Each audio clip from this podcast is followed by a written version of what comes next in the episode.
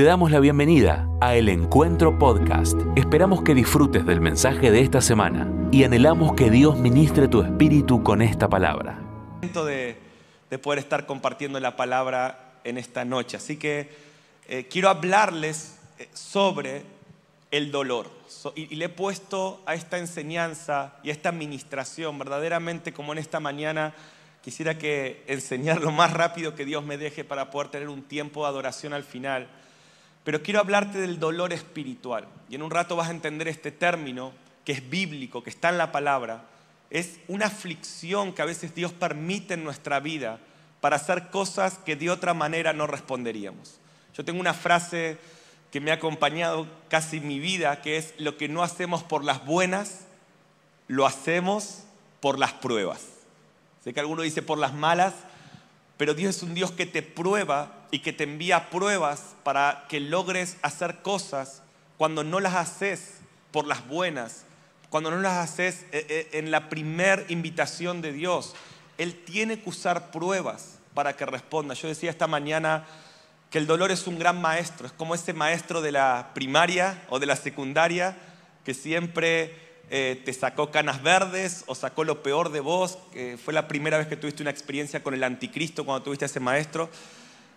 Pero pasa la vida y te das cuenta que fue alguien que Dios puso ahí para enseñarte y lo empezás a valorar. Yo les suelo decir mucho a mis hijas, las personas más sabias, las personas que van a liderar espiritualmente los próximos años son las que más aprenden, son las que más prestan atención a sus maestros en la escuela. Y a veces en esos momentos eh, menospreciamos esos maestros, pero en la vida nos damos cuenta, y quizás a vos te pasa, a mí me ha pasado, hubiese prestado más atención. Y el dolor es un maestro que merece la pena que prestes atención, porque el dolor siempre te va a guiar a algún lugar, ¿sí? te puede guiar a un lugar difícil, o si dejas que Dios use ese dolor como un instrumento, te va a guiar a su voluntad hay un dolor que Dios permite en tu vida. Y yo quisiera mientras estoy hablando que pienses en, algunas pruebas que has estado pasando o que has pasado en tu vida, porque cuando Dios permite dolor o prueba es para producir cambios en nuestra vida. Es para impulsarnos a tomar camino que, caminos que de otra manera no tomaríamos. Dios quisiera no tener que usar el maestro o el instrumento del dolor, pero somos una naturaleza caída.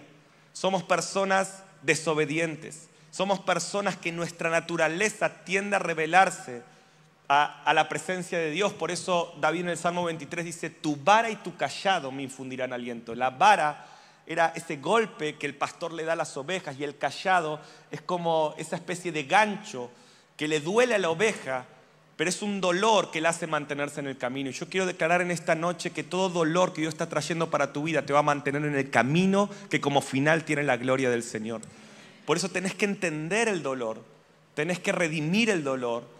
Y aunque te duela, tenés que aprender y tenés que obedecer, porque si vos lográs entender cómo opera Dios a través de los problemas, de las crisis y del dolor, seguramente te va a guiar a, a lugares tremendos. Lucas 24, 26 Jesús lo dice de esta manera. Dice, cuando ya resucitó y está yendo camino en Maús con esos dos discípulos que no entienden el dolor del Hijo de Dios. Porque Jesús mismo tuvo que pasar su momento de sentirse desamparados. ¿Cuántos alguna vez se sintieron desamparados por Dios? Dijeron, Dios, Jesús dijo en la cruz, Dios mío, Dios mío, ¿por qué me has desamparado? Ahora Jesús termina aprendiendo la, la lección del sufrimiento Dice Hebreos que por lo que sufrió, por lo que padeció, aprendió obediencia. Él, termina dejando que Dios mismo a través del dolor le haga aprender. Y va a decir en Lucas 24, 26, no era necesario que el Cristo padeciera estas cosas y que entrara en su gloria. Y yo sé que a veces nos toca vivir cosas que no entendemos. Todos acá podríamos tener un testimonio de momentos de dolor, de pérdidas, de cosas que pasaron en nuestra vida que nos sacudieron todo el entendimiento. Pero yo quiero declarar que estas palabras de Cristo van a ser tus palabras. Va a llegar un momento que vas a decir, no era necesario que pase todo eso para vivir esta gloria. Gracias por los amenes, pero Dios lo va a hacer con tu vida. Va a llegar un momento donde vas a decir, ahora me doy cuenta que todo lo que pasé, todo dolor que pasé, Dios lo usó para guiarme a estar en este lugar donde puedo ver tu gloria. Si a Jesús le pasó, a vos te va a pasar. El dolor puede ser un gran motivador. Cuando estudiamos los últimos tiempos, estamos entrando en una temporada donde va a haber mucho dolor por cosas que pasarán en el mundo. Va a haber mucha injusticia. Van a pasar cosas difíciles. En los últimos tiempos está profetizado. Y Jesús dijo, yo les hablo estas cosas de antemano para que cuando pase, su fe no falte y se den cuenta que yo se las advertí. Vienen días de dolor y si vos no entendés el propósito de ese dolor, ese dolor, en vez de ser un instrumento que te guíe, va a terminar siendo una herramienta que Satanás use para destruir tu fe y para frenarte. Me gusta como lo dice C.S. Lewis. Dice, escucha bien esto, escucha por favor. Dice, Dios susurra en medio de nuestros placeres. En esos momentos de placer y en esos, esas temporadas buenas que tenemos, este hombre que, hizo las crónicas de Narnia, dice, Dios susurra en esos momentos. Escuchás el susurro de Dios cuando las cosas van bien. Dios habla a nuestra conciencia, pero Dios grita en medio de nuestro dolor. Es en el dolor donde descubrís facetas de Dios que de otra manera no podemos descubrir. Así que te quiero dar una noticia. Toma tu cruz, abraza tu cruz, sigue el camino de Cristo y todo padecimiento temporal se va a transformar en una gloria permanente para tu vida. Yo veo varios ejemplos en la Biblia y solo agarré algunos de cómo Dios usa el dolor, cuando Dios ama a alguien y cuando Dios elige a alguien, como a su Hijo Jesús. Él utiliza el dolor para guiarlo a su voluntad, por lo menos en esta era. Cuando el Señor venga y tengamos un cuerpo glorificado y una mente obediente y habitemos en la tierra con Cristo en un estado perfecto, ya no vamos a necesitar el dolor, pero mientras tanto necesitamos que el, callado de Dios nos pueda guiar. Y una vez más, si estás en un momento difícil, no dejes que Satanás te mienta que el Padre te desamparó, deja que el callado de Dios te muestre que Él es tu pastor y Él no pierda ninguna de sus ovejas. Y Él no te va a perder. Pero deja que el dolor sea tu maestro en este tiempo. Yo lo veía en José. José pasó cosas tremendas, mucho dolor. Sus hermanos, crisis familiar. Su familia no creía en él. Y no solo no creía en él, no en una discusión de la mesa de Navidad, a José lo tiraron a un pozo, lo acusaron injustamente, lo metieron en la cárcel, de todo lo hicieron. Pero él llega al final de su vida y todo ese camino lo lleva al lugar donde Dios había destinado para él. Y llega al final de su vida para decir, ahora me doy cuenta que todo lo que el enemigo pensó para mi mal, mal, Dios lo transformó en mi bien. Dios usó el dolor para traerme a este lugar, dijo José, y Dios va a usar el dolor para llevarte a su voluntad. Hoy hablaba de Ana, esta mujer que fue la mamá de Samuel. Ella llevó su dolor, era estéril, pero ella no dejó que su dolor la, la quiebre, la, la, la, la limite. Ella dejó que su dolor, llevó su dolor a la presencia de Dios y su dolor fue un impulso para dar a luz a uno de los mayores profetas del Antiguo Testamento que terminó ungiendo a David. Si vos llevas tu dolor a la presencia de Dios, Él tiene el poder de transformar todo dolor, todo quebranto en vida, en gloria y en bendición pero tenés que dejar que el dolor te lleve a la presencia de Dios y no a otros lugares. Hoy hablaba de Job, el gran ejemplo del dolor. Qué tremendo Job, ¿no? Porque perdió todo, era un justo, para el que no sabe la historia. Hablábamos con Maxi en estos días que lo veo ahí, que Job, Dios, perdón, en Job 1, Dios le dice a, a Satanás, viene Satanás se, presenta frente a Dios y no es Satanás que le, pide a Dios a Job, sino que Job, pero que, Dios le dice a Satanás, ¿has considerado a mi siervo Job? O sea, está escuchando, Dios le dice a Satanás, prueba a Job. Quiero dejar que aflijas a Job porque yo quiero hacer algo con él. Es algo muy difícil de entender. Dios diciéndole al enemigo, aflígelo, mételo en tribulación de vuelta. Dios quería llevar a Job a un lugar y no podía ir hacia ese lugar sin dolor. El dolor te lleva a lugares donde no podrás ir con tus propias fuerzas. Y me encanta Job 2.10. Miren cómo lo dice Job. Él va a decir, recibiremos de Dios el bien y no y el mal no recibiremos. Job dice que vamos a recibir de Dios el bien y no vamos a recibir de Dios el mal. O sea, miren la madurez de este hombre. En el capítulo 1 va a decir, Dios da, Dios quita, bendito sea el nombre de Jehová. Y ahora va a decir, ¿que acaso Dios solo nos da el bien? ¿Que acaso Dios no permite el mal? 100% a veces Dios permite la aflicción, pero eso tiene un propósito que ahora te voy a mostrar en un rato, que es poder llevarte a su voluntad, poder acercarte a Él, poder activar cosas que de otra manera no se podrían activar. Lo mismo que sucedió con Job, sucedió con Jesús. Dice la palabra que el Espíritu Santo metió a Jesús en un desierto donde lo hizo batallar con Satanás cara a cara por 40 días. Pero dice la palabra que después de ese proceso Jesús salió en el poder del Espíritu Santo de ese desierto y empezó su ministerio. Una vez más, déjame decirte, el desierto no va a ser tu cementerio. Las crisis y las pruebas van a ser el escenario que Dios va a usar para llenarte de su espíritu y sacarte sus fuerzas para hacer cosas grandes a través de tu vida.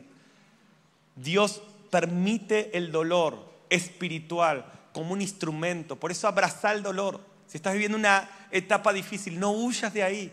La iglesia de los últimos tiempos no va a poder huir de las pruebas que vienen, pero esas pruebas la van a trasladar a la gloria venidera, la van a fortalecer, la van a purificar. Me encanta en la vida del apóstol Pablo. Dios pudo usar a Pablo, escucha bien, porque él estaba dispuesto a abrazar el dolor. En Hechos 9:17, cuando Ananías le pregunta a Dios, ¿cómo vas a usar a este hombre? Es un terrorista, persigue cristianos. Qué, rara la elección de Pablo, ¿no? A mí me da esperanza, ¿no? Si Dios lo eligió a ese terrorista, puede usar a cualquiera.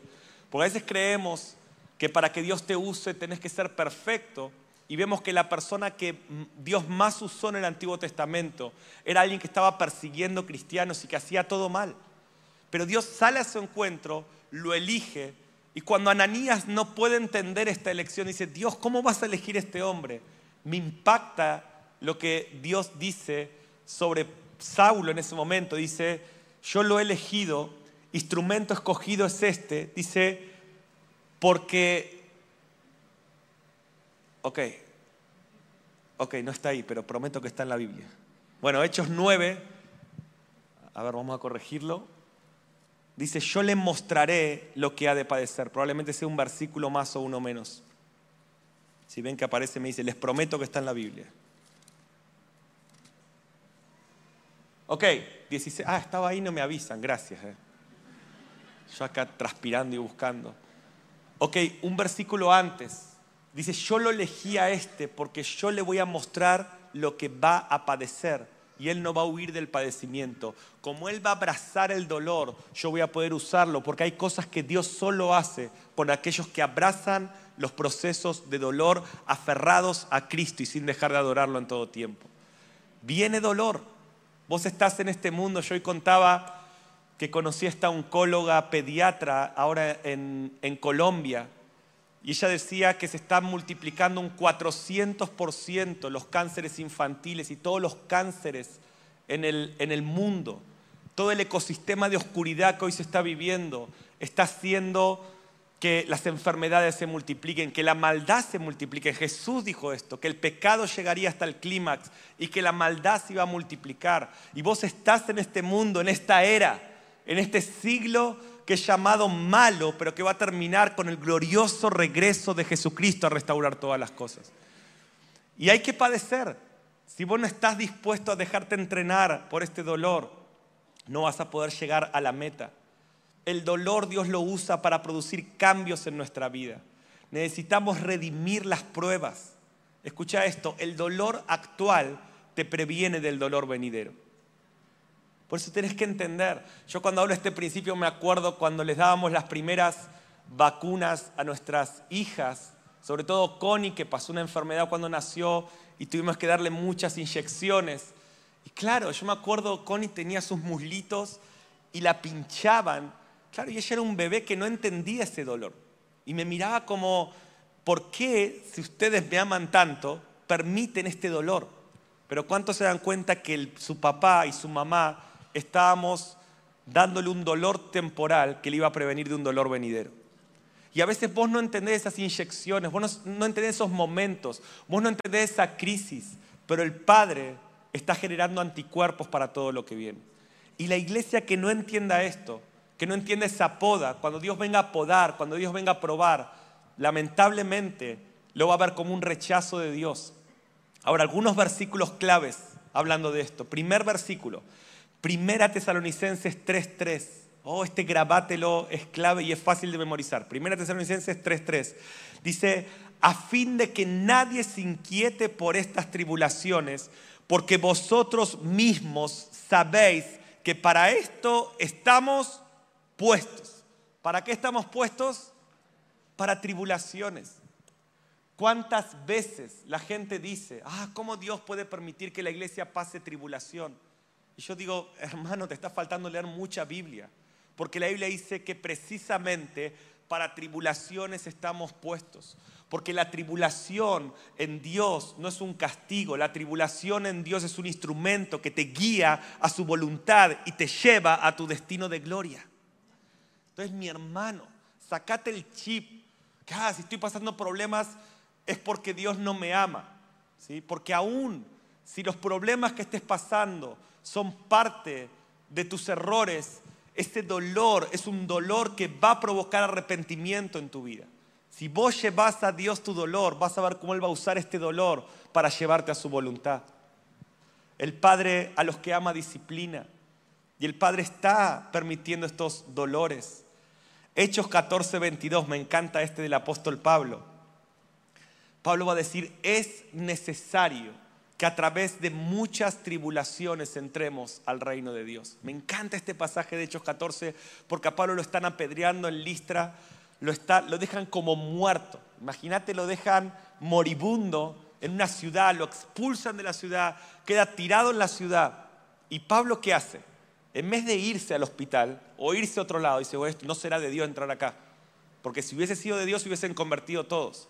Pero entré, me reventaron a piedrazos, estoy casi muerto, seguro que no era la voluntad de Dios entrar ahí. ¿Saben qué hace Pablo? Vuelve al mismo lugar.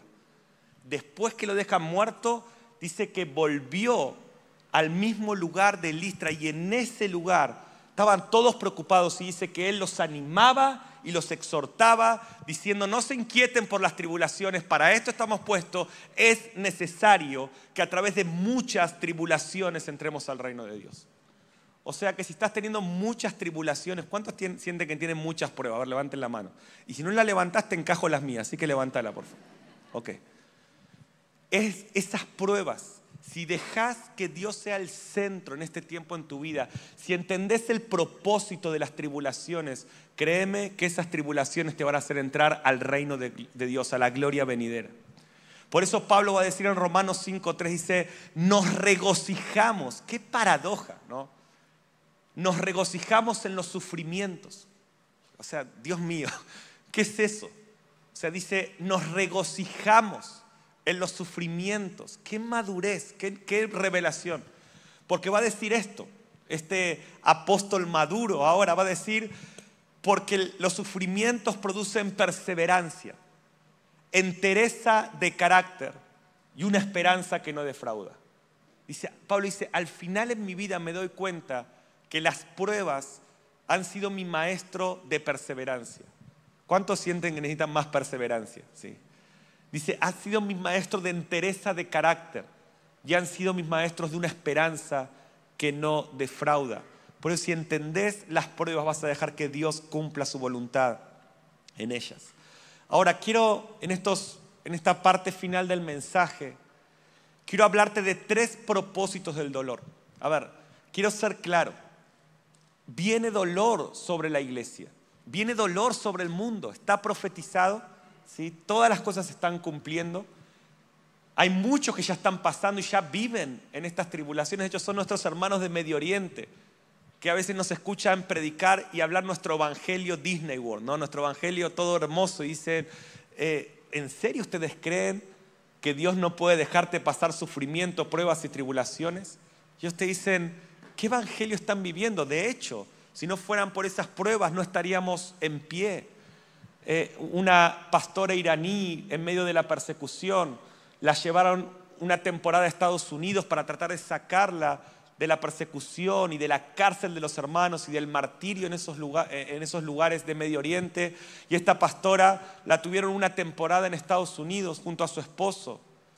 Y llegó un momento después de varios meses que ella le dice a su esposo, por favor, sácame de este país, porque siento en este país como una canción de cuna satánica dentro de la iglesia que, nos, que está adormeciendo mi fe y me está destruyendo. Llévame a la persecución, llévame al sufrimiento, llévame a ese lugar donde salís de casa y no sabes si volvés, porque ese evangelio me santificó, me hizo experimentar la belleza de Dios y la gloria del Señor. Este me está matando. Y yo sé que no estamos en ese extremo, pero deja que Dios use las cosas difíciles que te están pasando como un maestro que te lleve a conocer la belleza de tu amado. Ahora, tres propósitos del sufrimiento, del dolor. Primer propósito del dolor espiritual es acercarte. Decí conmigo, acercarme. Cuando Dios permite dolor es porque te está llamando más cerca. Yo podría decir amén ahora, orar, porque creo que esa frase, ese, ese principio, valió la pena que hayas venido en esta noche. Cuando Dios permite dolor, o cada vez que Dios permita dolor en tu vida, Él te está llamando a ir más cerca, a ir más cerca. Y voy a hablarte un momento de eso. Segundo propósito del dolor es activarte. Decir conmigo, activarme. Cuando Dios permite dolor en tu vida, toda prueba, es para activar tu propósito, es para activar tu ministerio. Tenés tanto para dar. Recibí esto en el nombre de Jesús. Tenés tanto para dar. Y si has tenido muchas pruebas, o sea, el nivel de tus pruebas es proporcional al nivel de tu propósito. El nivel de tu dolor es proporcional al nivel de lo que puedes dar al cuerpo de Cristo. Te tenés que despertar. El dolor te acerca, el dolor te activa. Y por último, te voy a mostrar en la Biblia que el dolor te alinea a los planes finales de Dios. Entonces, grabate esto, llévate estas tres palabras, por favor. Quiero que las repitas conmigo, quiero que te las acuerdes toda la semana. Me activa, decir conmigo, me activa, me acerca y me alinea. Entonces imagínate, te voy a mostrar que Dios permite las pruebas para esto. Vas a dejar de sentirte rechazado en las pruebas y vas a sentirte desafiado a hacer su voluntad. Vayamos al primer propósito. El dolor es para acercarte a su presencia. Salmo 132, 1 al 5. Hoy hablaba que este salmo la mayoría de los teólogos dicen que lo escribió Salomón, porque es exactamente la misma, el mismo vocabulario que se usa, creo que segunda Crónica 6, en la dedicación del templo. Va a usar las mismas palabras y de hecho el título de este salmo es eh, oración para bendecir el templo, el santuario. Otros dicen que quizás fue un siervo, yo soy de los que creo que fue Salomón. Y viene lo que dice Salomón, dice, acuérdate, oh Jehová, de mi papá, acuérdate de David, pero miren lo que dice, y de toda su aflicción. Este fue el texto que Dios usó este año para marcar este año en mi vida. dijo, David, un hombre conforme a mi corazón, era conocido por su aflicción, era un afligido. David cargaba un dolor crónico. Y su hijo dice, acuérdate de papá y de toda su aflicción y de cómo juró. O sea, ¿qué era lo que lo ponía mal a David? fíjate, de cómo juró a Jehová y prometió al fuerte de Jacob, no entraré en la morada de mi casa, ni subiré al lecho de mi estrado, no daré sueño a mis ojos, ni a mis párpados adormecimiento, hasta que haya lugar para Jehová, morada para el fuerte de Jacob. Venite, Aus, conmigo, quiero estar ministrando esta parte final el hijo de David dice, acuérdate de mi papá y de su aflicción. O sea, su hijo veía un dolor constante en el corazón de este hombre. ¿Cuál era el dolor de David? No poder estar lo suficiente cerca de Dios. David no tenía de Dios todo lo que él creía que podía tener y esto lo afligía. Este es un dolor espiritual, es una santa aflicción, es una incomodidad, es un dolor que lo acercaba. Oh Dios, Me duele. Hay gente que cuando no tiene la respuesta de Dios que quiere se va. Pero David vivía afligido y decía, no entro a mi morada, no voy a dormir. Yo hoy contaba, me lo imagino a Salomón de chiquito salir de su tienda y verlo a su papá llorando. Papi, ¿por qué lloras? ¿Qué te pasa? Sos el presidente de Israel, te fue mal, eh, eh, eh, hay problemas en Israel, hay gente que te quiere traicionar. Era compositor, no te salen las canciones. Era arquitecto, se cayó una columna que pusiste. ¿Qué te pasa, papi? ¿Por qué tenés ese dolor? Y su papi le dice, es que yo sé que hay más. Yo sé que Dios, si logramos construir una comunidad que lo adore día y noche, vamos a construir un lugar donde Dios quiera venir a habitar. El dolor de David, yo le he pedido a Dios este año el dolor de David, porque un corazón conforme al de Dios porta un dolor constante que lo hace todo el tiempo acercarse al lugar donde la presencia de Dios te purifica, te transforma. Es lo que cantábamos recién. Oh, no, David no venía a pedir algo a la iglesia, venía a buscar a alguien. Él había visto algo en, Jesús, en Dios. Por eso dice el Salmo 27, dice, una cosa he demandado a Jehová, esta buscaré. Esta es mi obsesión, yo quiero más de su presencia. Dios produce dolor en nuestra vida para que lo busquemos, para que dejemos de buscar otras cosas. Pienso en todas las temporadas de dolor de mi vida. Siempre he interpretado cada temporada de dolor como un mensaje de Dios. Tenés que estar más cerca, tenés que buscarme más. Cada vez que Dios permite dolor en la Biblia es para atraer a personas hacia Él. ¿Por qué Dios está permitiendo dolor en tu vida? Porque te quiere más cerca. El dolor te acerca a su presencia.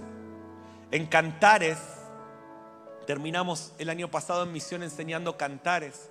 En Cantares 3, esta Sulamita, que es una novia que representa a la iglesia, está en este proceso de madurez como cualquiera de nosotros. Y ella dice esto en Cantares 3, después pueden leerlo, dice, estoy buscando a mi amado, lo busqué y no lo hallé, lo busqué y no lo hallé. ¿Cuántos sienten que a veces buscan más de Dios y no lo hallan? Ese es el dolor espiritual.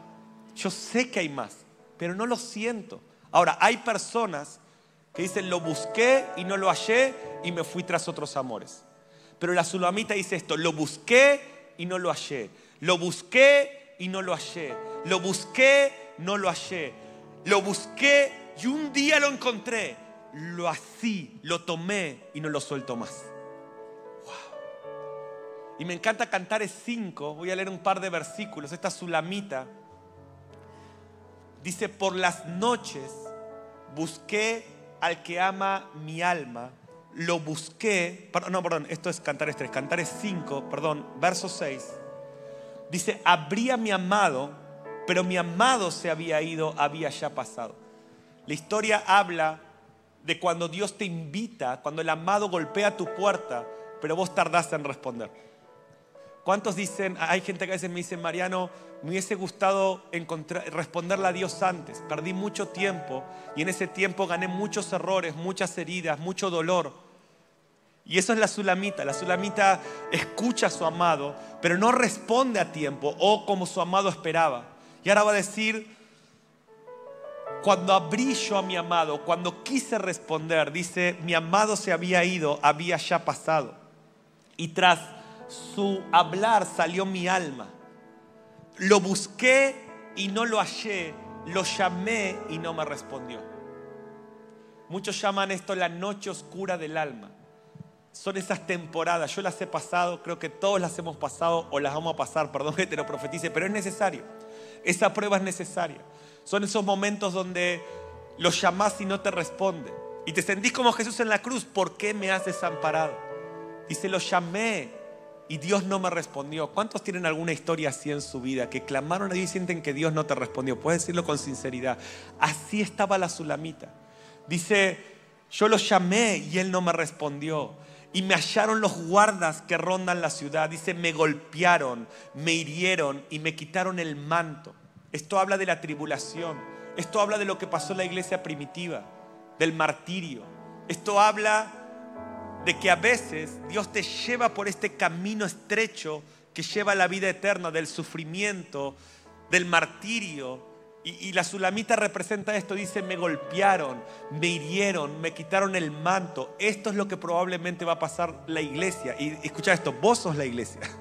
Esto es lo que van a pasar los cristianos de los últimos tiempos. Estaba leyendo este verano, lo leí en tres días, un libro de como 300 páginas de la historia de Corrie ten Boom, esta holandesa que escondió judíos durante el holocausto. Y ella era cristiana, amaba a Dios. De hecho, terminó en un campo de concentración predicándole a todos. Yo les recomiendo, es tan inspirador la historia de esta mujer. Y, ella, sin ser judía, amaba a Cristo, su, Mesías judío. Entonces guardó a estos judíos, los sirvió. Terminó en un campo de concentración, eh, viviendo cosas terribles, cuéntese el libro. Toda su familia murió. Sin embargo, esta mujer predicó, predicó, predicó el Evangelio, termina sobreviviendo al holocausto y predica en todo el mundo. Bueno, es tremenda su historia, pero lo que me llama la atención principalmente de su, testimonio era cuando ella decía, estábamos en Holanda y sabíamos que estaba pasando algo en Alemania con los nazis, pero para nosotros era tan lejano, nunca creímos que eso podía llegar a las calles de Ámsterdam.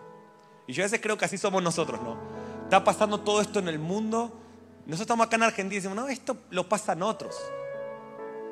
Y dice que al otro día, de repente, estaba pasando y ella estaba teniendo que decidir esconder judíos y al rato ella estaba en un campo de concentración predicando el Evangelio, escondiendo Biblias y cosas tremendas.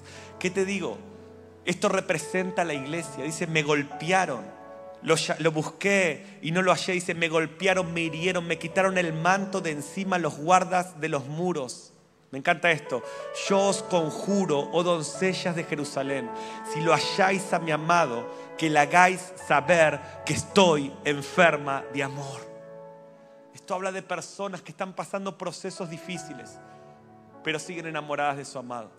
Me golpearon, me maltrataron, la vida me está golpeando pero yo no voy a dejar a mi amado. Y si, alguien lo ve, díganle que estoy enfermo de amor por él. Es esta herida, es cuando Dios te hiere, es cuando hay cosas que no entendés, pero en vez de alejarte te acercás. El dolor te acerca a Él. Y me encanta el verso 9, porque otras mujeres, amigas de la Sulamita, dicen, ¿qué es tu amado más que otro amado? Oh hermosa de todas las mujeres, ¿Qué es tu amado más que otro amado que así lo conjura? O sea, las demás personas dicen, ¿quién es tu amado? Lo estás buscando, te golpean. Lo llamás, no te responden. ¿Cómo podés estar tan enamorada de tu amado? ¿Por qué seguís creyendo en Jesús? ¿Por qué lo seguís adorando? Y este, esta enfermedad de amor de la sulamita contagia a otros. En el siguiente capítulo estas mujeres van a decir, llévanos con él. Queremos conocer a tu amado. Yo quiero profetizar que las personas te van a decir, queremos conocer a ese que adoras, a pesar de todo lo que te está pasando, a pesar del dolor. ¿Por qué lo sigues amando de esa manera? Y muchos van a querer conocer a tu amado. La sulamita responde, Él es señalado entre diez mil. Él es el más hermoso. A veces no entendemos muchas cosas que nos, pasan, pero lo que sí entendemos es que no podemos vivir sin Él.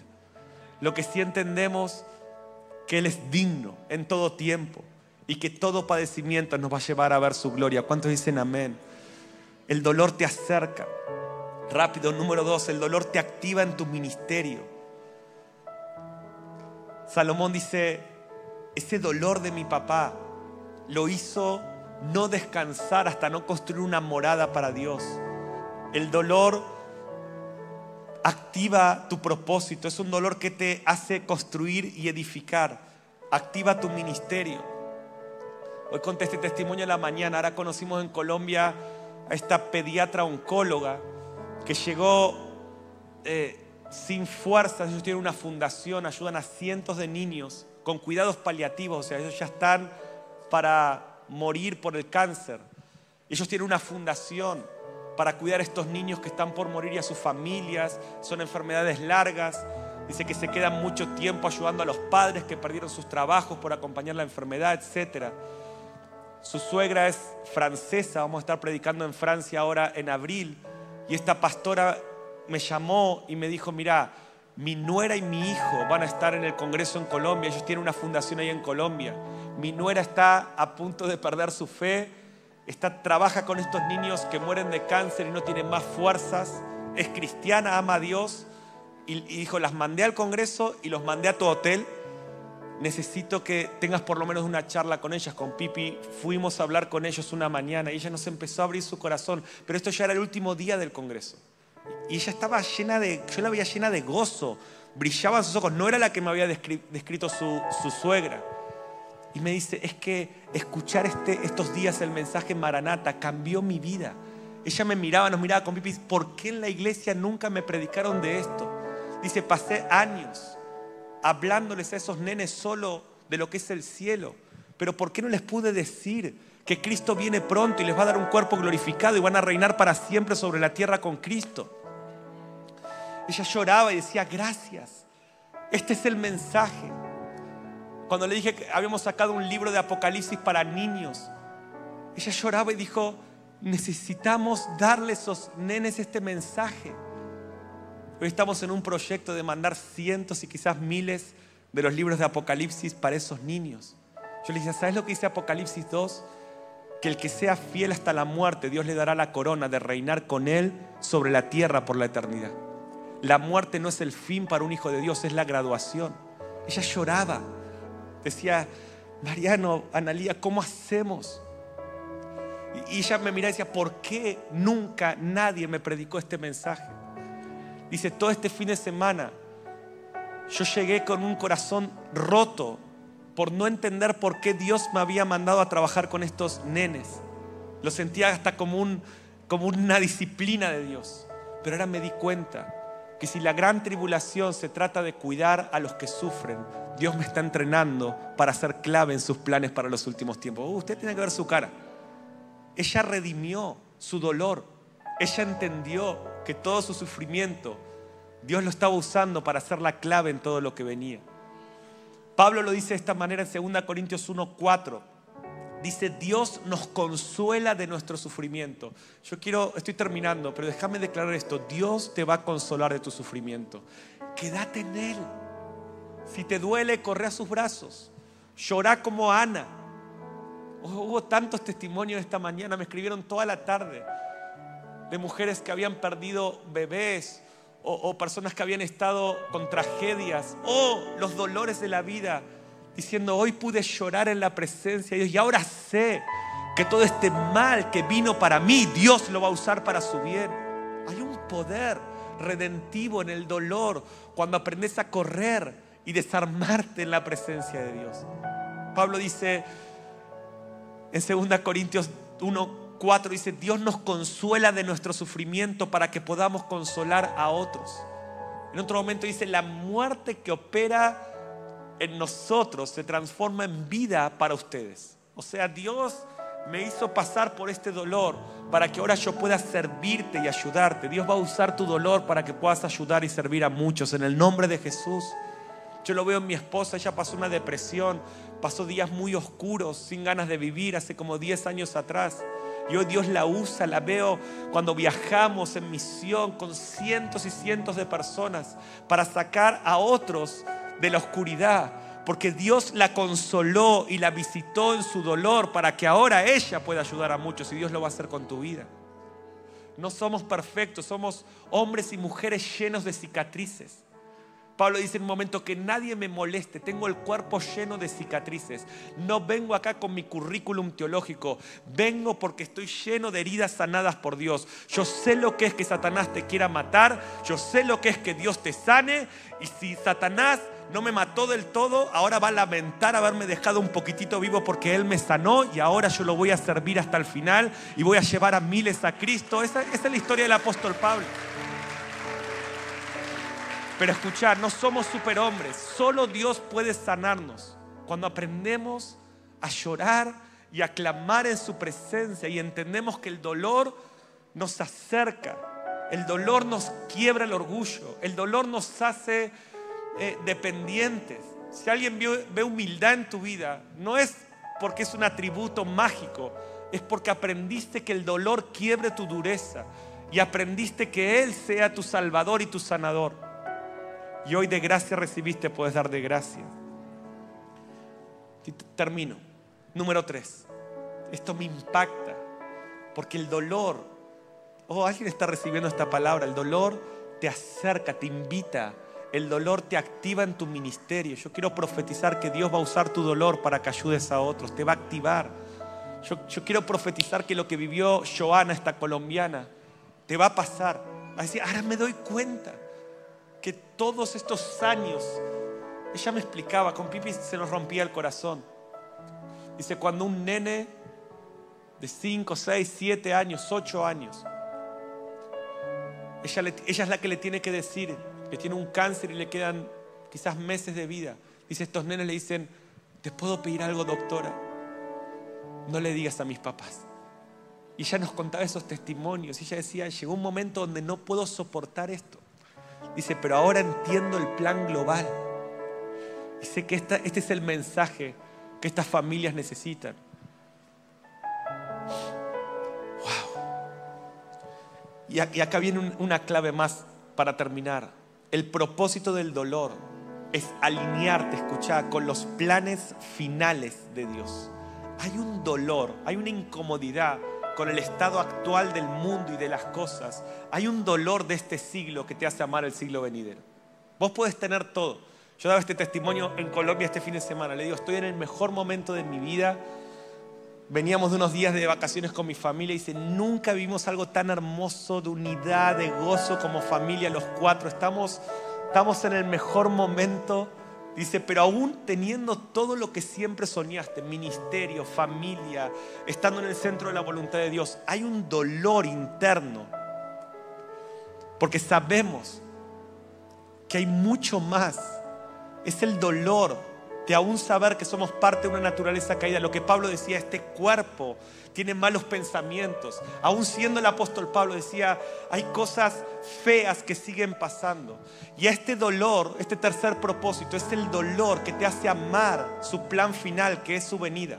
Hay un dolor espiritual, escucha lo que te iba a decir, que te hace sentirte insatisfecho con el estado actual de las cosas y te hace amar su venida.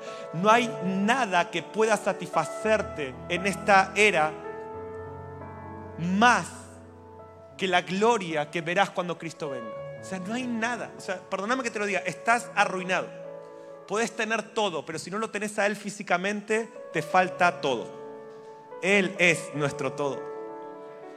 Y este dolor, esta incomodidad, me gusta como lo decía Asher Intriter, este judío que estuvo el año pasado. Dice así, no amar el regreso de Cristo es estar de acuerdo en cómo está el mundo en la actualidad.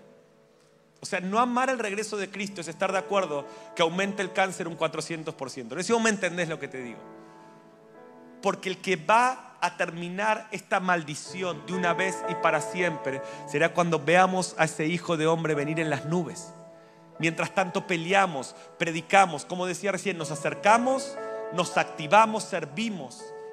Pero nosotros sabemos que la tierra va a ser llena del conocimiento de la gloria del Señor y eso va a pasar cuando Él venga. Entonces Asher decía, escuchen, decía, no amar el regreso de Cristo es estar de acuerdo en cómo está el mundo en la actualidad. Puedo resumir la venida del Señor como el inicio de un mundo perfecto con gente perfecta. Así va a ser cuando el Señor venga. La tierra va a ser liberada de la corrupción y nuestros cuerpos van a ser liberados de, lo malo. Un mundo perfecto con gente perfecta. ¿Cuántos quieren un mundo perfecto con gente perfecta? Maranata a mí no me va mucho esta onda maranata. Entonces no querés un mundo perfecto con gente perfecta. Quiero darte una buena noticia. Cuando Cristo venga, la tierra va a ser perfecta y nosotros vamos a ser perfeccionados. Gracias por tu emoción. Por eso hay un dolor que es una insatisfacción. Termino con un último versículo. Miren cómo lo decía Job. Esto es tremendo. Job 19, 25 al 27.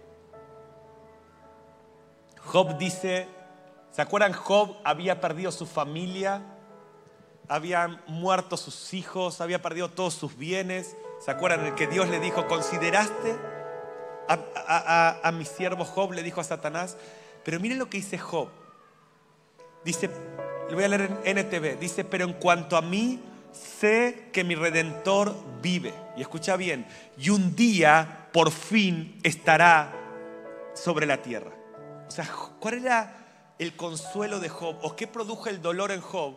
Poner sus ojos en la segunda venida de Cristo. Porque miren lo que dice, escuchen, en la segunda venida dice, un día por fin estará sobre la tierra y después que mi cuerpo se haya descompuesto, la muerte, todavía en mi cuerpo veré a Dios. O sea, Job entiende que cuando el Señor venga le va a dar un cuerpo glorificado. ¿Lo pueden ver? Dice, todavía en mi cuerpo veré a Dios. Yo mismo lo veré. Pueden verlo, dice, cuando muera, aún no voy a morir y mi cuerpo se va a descomponer. Van a pasar más de 3.000 años. Sé que es una locura lo que digo, dice Job, pero con mi cuerpo yo voy a ver a Dios sobre la tierra dice, yo mismo lo veré, lo veré con mis propios ojos. Este pensamiento me llena de asombro. ¿A vos te parece que un hombre que perdió todo, puedes entender lo que él está diciendo? La NBI dice, este anhelo me consume las entrañas. Jo, ¿cómo andás? Se murieron todos tus hijos. O sea, se fue tu esposa. O sea, Job, es todo un desastre en tu vida. ¿Por qué no te enojas con Dios? ¿Sabes por qué no? Porque yo sé que voy a ver a Dios sobre la tierra. Con mis propios ojos. Este cuerpo se va a morir, pero un día Él me dará un cuerpo glorificado y lo voy a ver. Y este pensamiento pesa más en mi vida que mi aflicción temporal. Esta es la gloria de los que aman su venida. En Mateo 9, los fariseos dijeron, Jesús, ¿por qué tus discípulos no ayunan? Y Jesús dice esto, Dice, porque el esposo está con ellos. Pero va a haber un momento que el esposo les va a ser quitado físicamente y ahí se van a afligir. Dice, cuando yo no esté, van a tener dolor de no tenerme físicamente. Entonces, entendé esto. Dice, y ahí van a ayunar. hay un dolor de no tener a Cristo físicamente. Ese es el dolor espiritual. Hay un dolor que me acerca.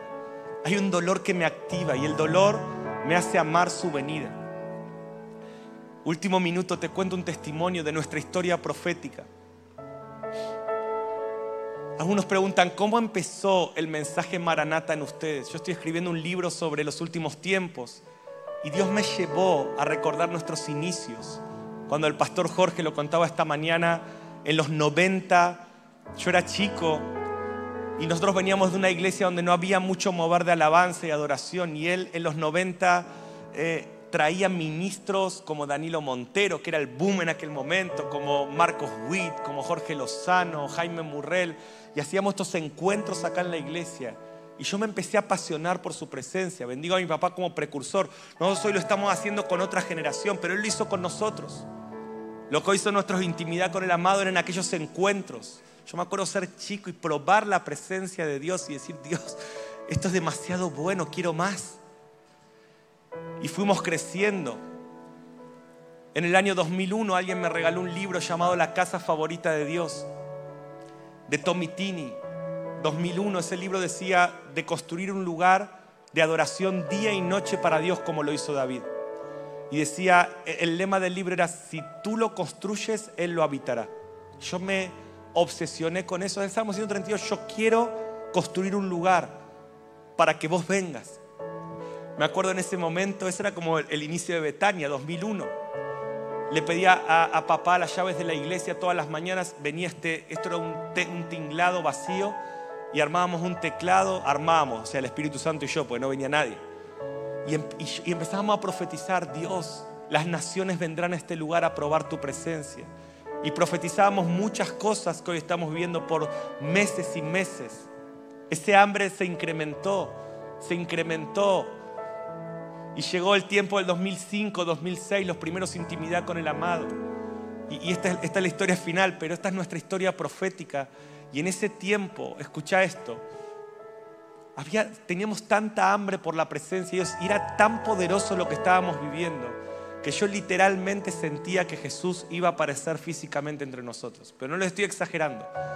Era tan fuerte su presencia por horas, por horas. Se arruinaban los cultos, se arruinaban los programas. Era tan real. Y yo me acuerdo estar ahí y yo miraba. ahora aparece Jesús. Y ese hambre, bueno, no apareció Jesús físicamente todavía, pero yo tenía esa convicción. recuerdo el año 2006 fue un año de avivamiento para mi vida que marcó mi vida en mi cuarto. Yo llegaba todas las noches y era tan fuerte la presencia de Dios. Mis papás siempre cuentan que ellos me escuchaban llorar, tenía la puerta cerrada y escuchaban mis llantos porque yo estaba así, ah, no podía resistir lo que estaba pasando ahí. Y yo literalmente, mis hermanos, me acuerdo que ponía mis manitos en mi pecho acostado y yo sentía casi física la presencia de Jesús. Nunca fue física, pero así lo sentía. Y yo estaba esperando y yo tenía la convicción que ahora Él iba a aparecer físicamente en ese cuarto, porque estaba ahí, estaba ahí. Y me acuerdo que por meses yo decía, estaba en cualquier lugar y pensaba en volver a mi cuarto, porque yo sabía que esa noche probablemente Jesús aparecería físicamente. ¿Y qué me pasó? Me obsesioné por la presencia física de Jesús. O sea, yo decía, me encanta sentirte, pero yo sé que vos sos real. ¿Cuántos creen que Él es real? Yo quiero verte físicamente. Me duele no verte físicamente. Y ese dolor me arruinó.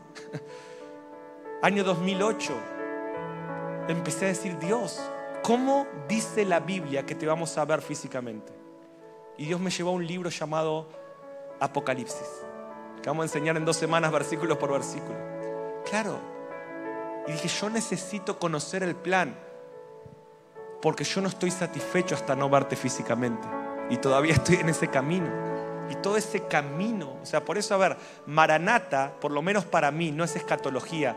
Maranata es, amo tanto a Jesús, yo hoy lo veo en parte, pero yo no sé vos, yo lo quiero ver cara a cara en la tierra, como Job. Yo sé que lo veré cara a cara en la tierra de los vivientes y no hay otra cosa que me sacie, no sea vos. Pero eso es el Evangelio. No hay otra cosa. No hay otra cosa. Amo mi familia, amo a mi esposa, amo el ministerio que Dios me dio, amo las locuras que voy a vivir esta semana. Pero nada puede saciar nuestro corazón como ver a Cristo cara a cara. Ese era el dolor de David. Y yo quiero orar sobre tu vida, que Dios te hiera, que Dios te hiera. Dios lo hirió a Jacob, al, padre de Israel, al, que lleva el nombre de Israel, lo tuvo que herir. Porque hay cosas que Dios solo te puede mostrar en el dolor y cuando dejas que el dolor te lleve a la fuente inagotable y a la gloria venidera. Pero cerrar tus ojos en tu lugar. Yo quiero orar por tu vida. Venga el equipo, pero antes Quiero preguntarte esto, ¿cuánto lo anhelás? Salomón dijo de David, acuérdate de mi papá, era un afligido. Oh, mi papá era un herido. Estaba herido ese hombre. ¿Qué es lo que te duele? ¿Qué es lo que te está inquietando? Déjame preguntarte esto, ¿tenés de Jesús todo lo que anhelás? ¿Estás satisfecho? ¿Estás cómodo? Todos los dolores que has tenido en este tiempo es Dios sacudiéndote. Dios diciéndote, no te conformes, no te amoldes a este siglo. No te amoldes a tu éxito, no te amoldes al estado actual de las cosas porque hay más. Puedes sentir el dolor que te lidera, que te guía, y si no lo sientes, yo te quiero invitar. Yo hice, vengo haciendo esta oración todo este año. Dios, hiere mi corazón. No me dejes envanecer con nada que no sea todo lo que tú tienes para mí, que eres tú. Dame el dolor de David. Si un corazón conforme al tuyo porta un dolor espiritual, yo lo quiero. Oh Señor, danos un dolor en esta noche que nos haga correr a tu presencia. Danos un dolor. Padre, yo te pido ese dolor que tenía en el 2005, 2006, que me abrió el entendimiento de tus planes, que me alineó. Gracias por visitarme con ese dolor. ¿Cuánto hace que no le decís a Jesús, no soporto más no tenerte físicamente. O te lo pregunto de otra manera, ¿tenés de Jesús todo lo que anhelás?